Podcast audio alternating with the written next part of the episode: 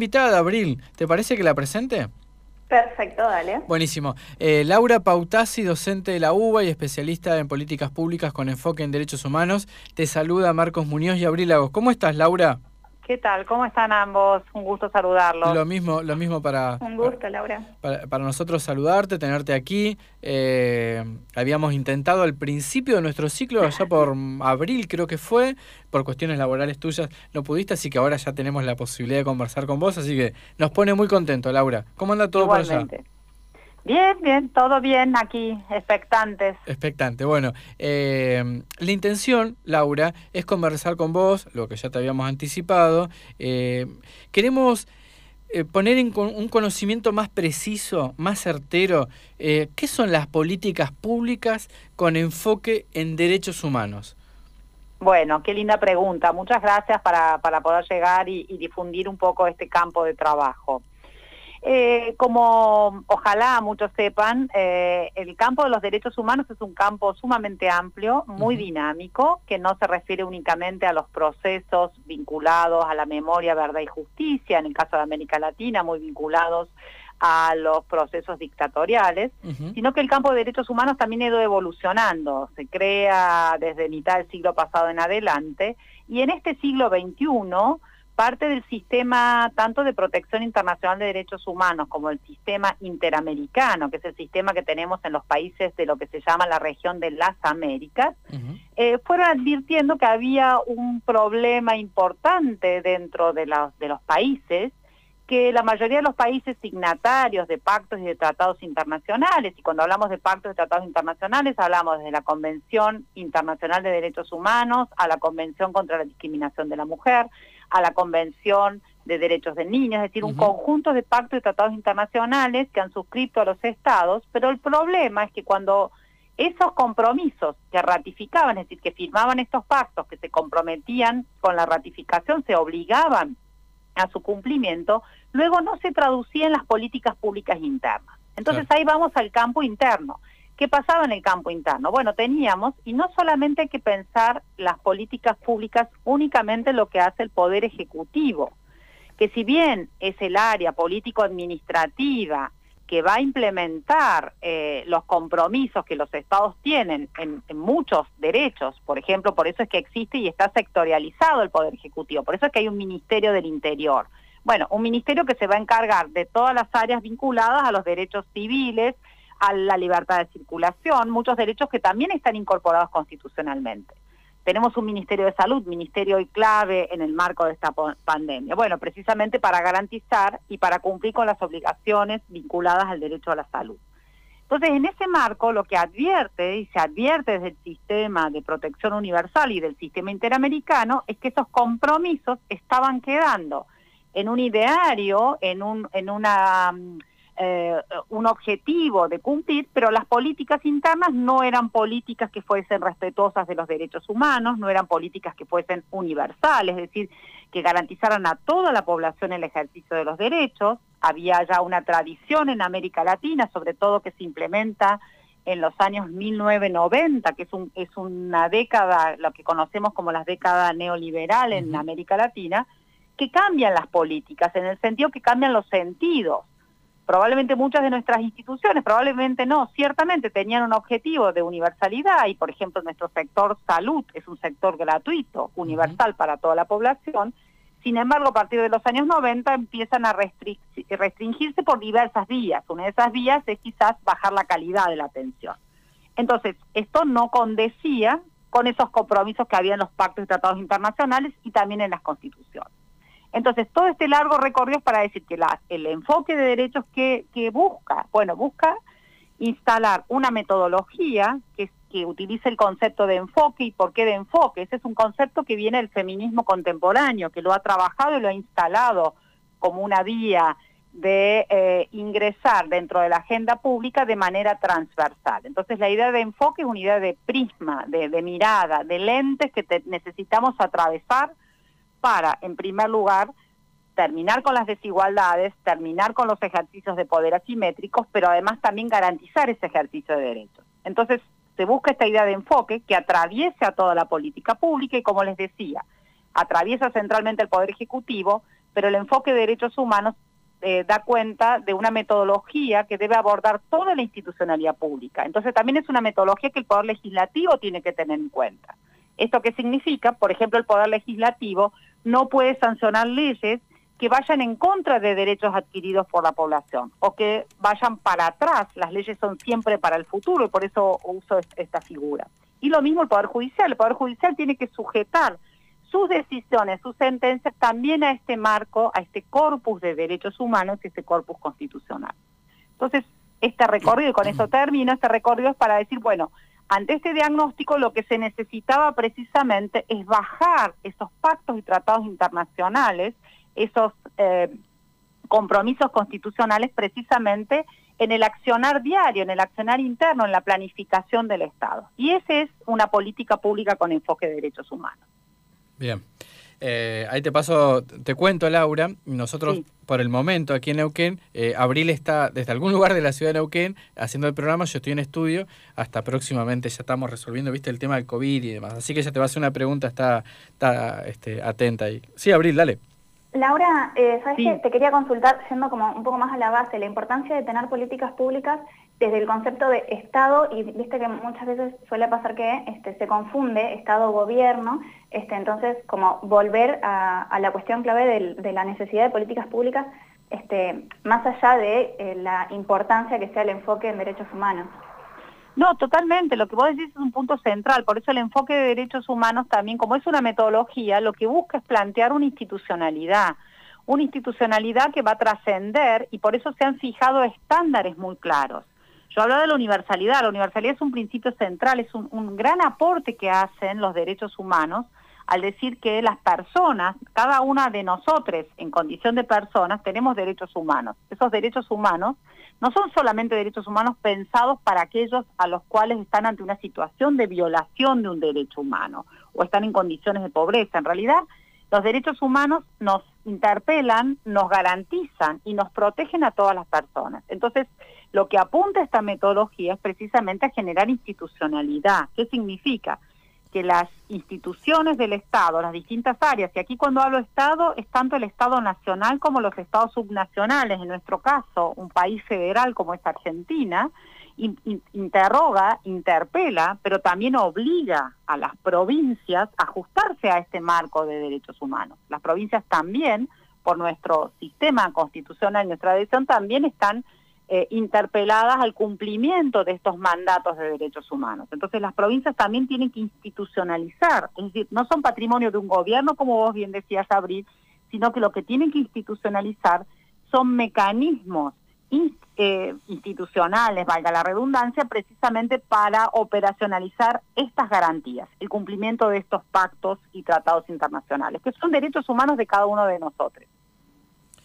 Vos sabés, Laura, que una de las, em, de las cosas que uno observa en el plano de la vida cotidiana es que eh, uno reconoce el derecho a la educación, el derecho a la salud, el derecho de acceso a la justicia, eh, y, sabe ¿no? que bueno, el derecho a la educación es algo universal y que en contexto de pandemia se vio eh, por la propia pandemia, pero además por la propia realidad de cada familia, de cada región del país, en algunos casos seriamente afectado.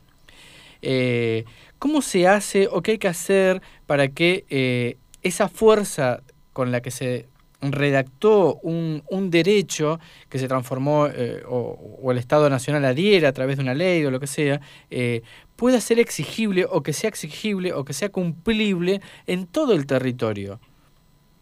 Bueno, eh, de hecho son exigibles eh, de por sí en todo el territorio. Es decir, como decía, todos los, toda la institucionalidad pública está obligada a cumplir con, por ejemplo, el caso de la garantía del derecho a la salud. Lo que tenemos en el campo y sobre todo los derechos sociales, que era el ejemplo que vos nos ponías, Marcos, respecto al derecho a la salud, es que tienen un componente, que es lo que vos bien decías, se llama de la exigibilidad, que es decir, las obligaciones que tiene cada Estado, sea el Estado nacional, el Estado provincial, también los ámbitos locales, los municipios, de eh, implementar medidas concretas de corte institucional para garantizar el acceso, la cobertura, la calidad eh, del eh, acceso a la salud. Que siempre pensamos a la salud, y esto también es muy importante saberlo en un momento de pandemia, como no como reparación de la enfermedad, sino precisamente como garantizar el pleno el estado, el pleno estado eh, de salud física, psíquica y social, es la definición constitutiva de la Organización Mundial de la Salud respecto a ese derecho. Por eso es que el Estado hace políticas preventivas y requiere necesariamente hacer estas políticas preventivas. Ahora bien, esta, esta exigibilidad, es decir, el mandato que es obligatorio que tienen los estados, en caso de incumplimiento, o de una vulneración de ese derecho o de una expectativa menor a la expectativa que yo tenía como ciudadana respecto al cumplimiento de ese derecho, la característica central es que existe un área que es lo que conocemos como el concepto de acceso a la justicia, precisamente que puede ser el Poder Judicial, como lo conocemos, como el área especializada del Estado precisamente para tramitar todos estos reclamos, estas expectativas menores o ante una violación concreta de un derecho, pero también hay otros mecanismos de, justiciabilidad también por vía administrativa. Entonces, aquello que dura derecho al acceso a la justicia. Bueno, por lo menos interpongo una queja y esta queja tiene que tener un tratamiento, no que sea un cuadernito perdido por ahí que nadie miró. A partir de allí se va avanzando. Entonces, la característica de los derechos es precisamente estos dobles, dos, dos eh, características centrales. La exigibilidad, pero también la justiciabilidad.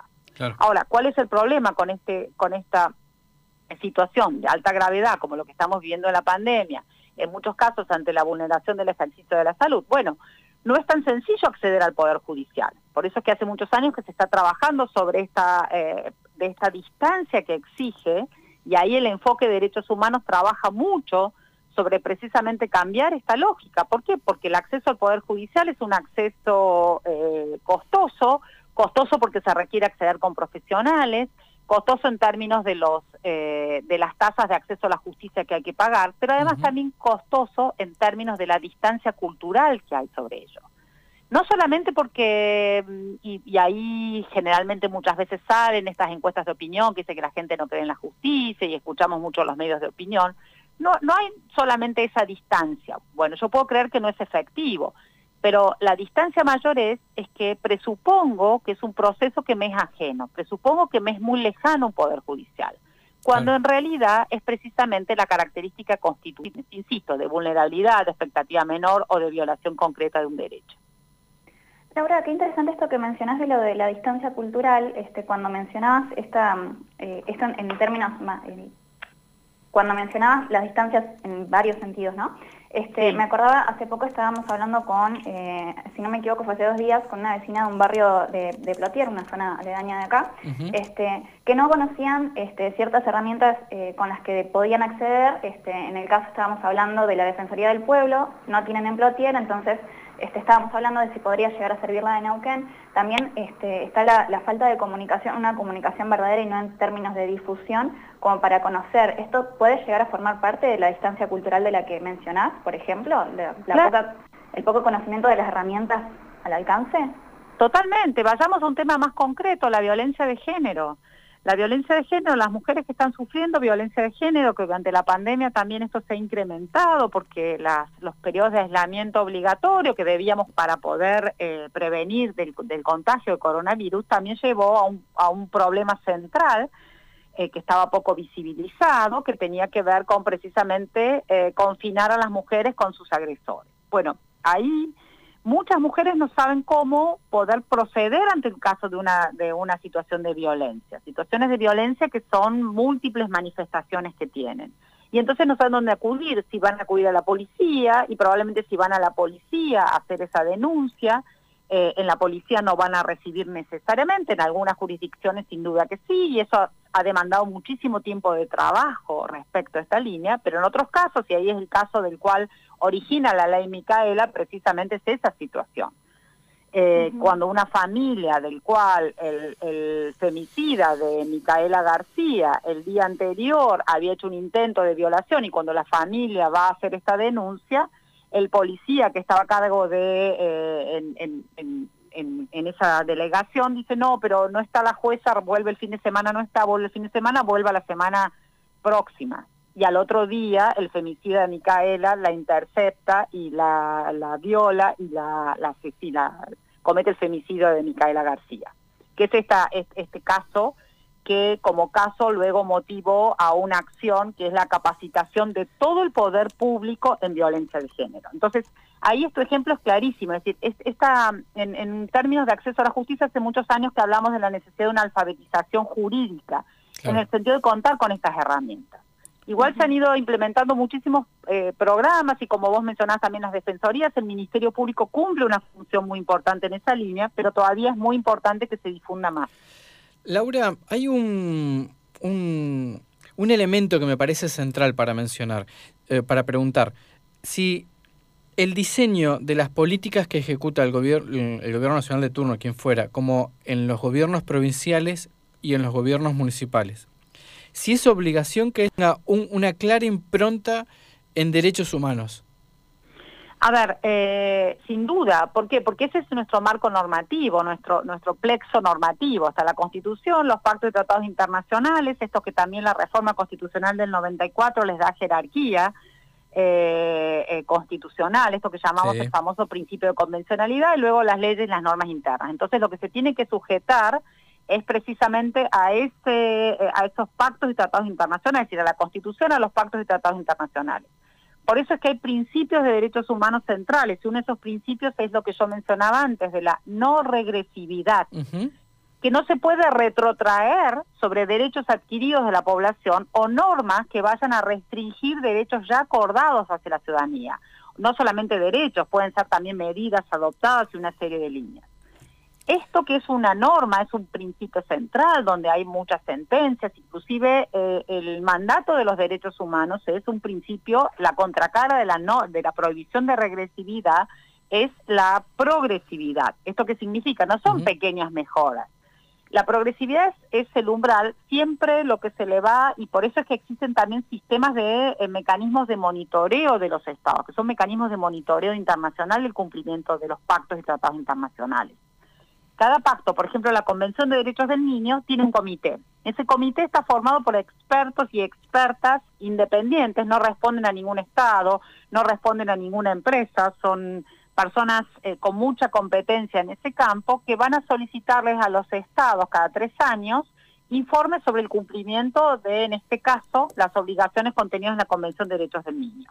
Y luego van a hacer eh, van a dar observaciones finales al Estado, también van a dar observaciones generales, es decir, van a interpretar el alcance de la Convención. Bueno, esas son herramientas centrales que tienen los Estados para precisamente, ¿por qué? Porque la Convención de Derechos del Niño, voy a seguir con ese ejemplo, va a decir obligatoriamente el contenido mínimo siempre lo tiene que cumplir el Estado. Y ese contenido mínimo es el que estamos diciendo. Ahora, el umbral, no, no existe un umbral. Siempre en derechos humanos decimos que siempre es un punto de partida. Es el mejor acuerdo global que hemos logrado, pero nunca es un punto de llegada, porque lo que necesitamos es seguir avanzando hacia la satisfacción plena, en la medida que exista la desigualdad que tenemos en América Latina la violencia, las distintas situaciones que tenemos, está claro que todavía no hemos llegado a ese, a ese umbral. Entonces la progresividad implica que cada vez más se asignen más recursos, que los estados se comprometan al año siguiente inclusive a políticas públicas que han tenido problemas y por eso es que es central la evaluación y la disponibilidad de información. Bueno, ese punto, disponibilidad de información, a la pregunta que, tengo aquí apuntada. Si para vos es necesario eh, revisar los instrumentos que se utilizan para recoger los datos. Eh, vos decís revisarlos periódicamente, ver el instrumento claro, de digo, Porque, viste, cuando te, acercan estadísticas y dice como, como, que se cumplen los objetivos de diseño en, el, en una política pública, en cualquiera. Pero la verdad es que miro por la ventana y yo no veo que se estén cumpliendo eh, los derechos que vos quieras. Yo digo, e, el Estado provincial presenta esa estadística como diciendo hemos cumplido, llegamos a nuestra meta, estamos todos contentos y vos ves que, como dijiste bien, la desigualdad crece, la desocupación crece, eh, el no acceso a bienes culturales eh, es cada vez más desigual. Entonces, diciendo, bueno, a ver, están ofreciéndome un dato estadístico que debería hacerme sentir bien, pero yo miro por la ventana y la verdad que lo que, lo que obtengo es otra, es otra emoción, digamos. Por eso te pregunto si es necesario revisar esos instrumentos, porque parece ser que el diseño de ese instrumento está pensado para satisfacer la normativa internacional y cumplir y que bueno, y desligarme de, un, de un potencial eh, problema, ¿no es cierto? Por eso pregunto. Sí, mira, siempre A ver, todos estos instrumentos internacionales, las metodologías, este, Argentina integra también grupos de trabajos de metodologías a nivel internacional, que también todos estos, nosotros en los sistemas de derechos humanos tenemos el sistema de protección internacional, el sistema interamericano, pero también tenemos organismos especializados, como por ejemplo la Comisión Económica para América Latina y el Caribe, la CEPAL. Eh, ONU Mujeres, UNICEF, digamos, y permanentemente están brindando asistencia técnica a los estados para este tipo de tareas como la que vos estás mencionando. Es decir, los estados lo que tienen es que precisamente eh, ir modificando y adecuando sus eh, metodologías. también esto ha ido pasando también por cómo la sociedad va evolucionando, entonces muchos instrumental quedan muy muy retrasados. Por ejemplo, Argentina tiene ley de, de identidad de género desde el año 2012, que es una ley muy importante. Recién hace muy poquitos días vimos este avance importante respecto a la registración, es decir, al DNI que no incluye para las personas no binarias, y esto tiene que estar necesariamente luego reflejado. Claro. Ahora, son debates metodológicos que se dan desde muchos años. Por ejemplo, nosotros el año pasado no se pudo hacer el Censo Nacional de Población, que es una herramienta fundamental. Sí. Porque, porque se hace una vez, por eso se hacen cada 10 años, es muy costosa. Bueno, se va a hacer en el año 2021, se, se dice, pero todavía no tenemos muy claro si efectivamente se está trabajando sobre eso, pero ahí se discuten esos, o lo deseable es, y luego se evalúa a quién, a quién convocan para esas discusiones. Entonces lo que vos decís, sí, es muy importante y muchas veces no. Ahora, ¿cómo se toma esto dentro del sistema de derechos humanos? Sin duda que los estados van a presentar, como vos decís, sea el estado provincial, sea el, informe que da inclusive a nivel nacional la jefatura de eh, gabinete de ministros hacia al, legislativo, que va con obligaciones de informar también sobre su cumplimiento, sin duda que va a presentar siempre los máximos esfuerzos realizados. Bien, Entonces ahí el problema no es la metodología de utilizar, siempre es muy importante tener esta información, saber utilizarla, revisarla, y hemos tenido experiencias muy lamentables en nuestro país de intervención política sobre los sistemas estadísticos y esto no se debe repetir. Sin embargo, esa es una, una aproximación. Eh, lo importante es, y en el campo de derechos humanos, lo que se da mucho valor también es a ir sumando metodologías de tipo cualitativo, que tiene que ver precisamente con lo que vos mencionás. Hay datos que son claramente de, de exclusión rigurosa que te lo va a dar un índice de la pobreza, pero ese índice de pobreza que, que tomamos, por ejemplo, es un índice de pobreza urbano. Argentina no, no releva información de pobreza eh, rural. ¿Por qué? Porque es muy difícil hacer ese, ese tipo de medición. Lo que nosotros tenemos, eh, Abril contaba que está en Plotier, bueno, es lo que la EPH toma en ese aglomerado urbano de Neuquén. Exactamente, como aglomerado. Entonces lo que tenemos son una estimación. Y es una estimación lo más certera posible. Entonces, en el campo de derechos humanos y, por ejemplo, los mecanismos de monitoreo incorporando indicadores. ¿Podrías cerrar en este minuto? Tengo que estar en el, en, el, final de la entrevista, digamos. Cerra, tu idea, digo.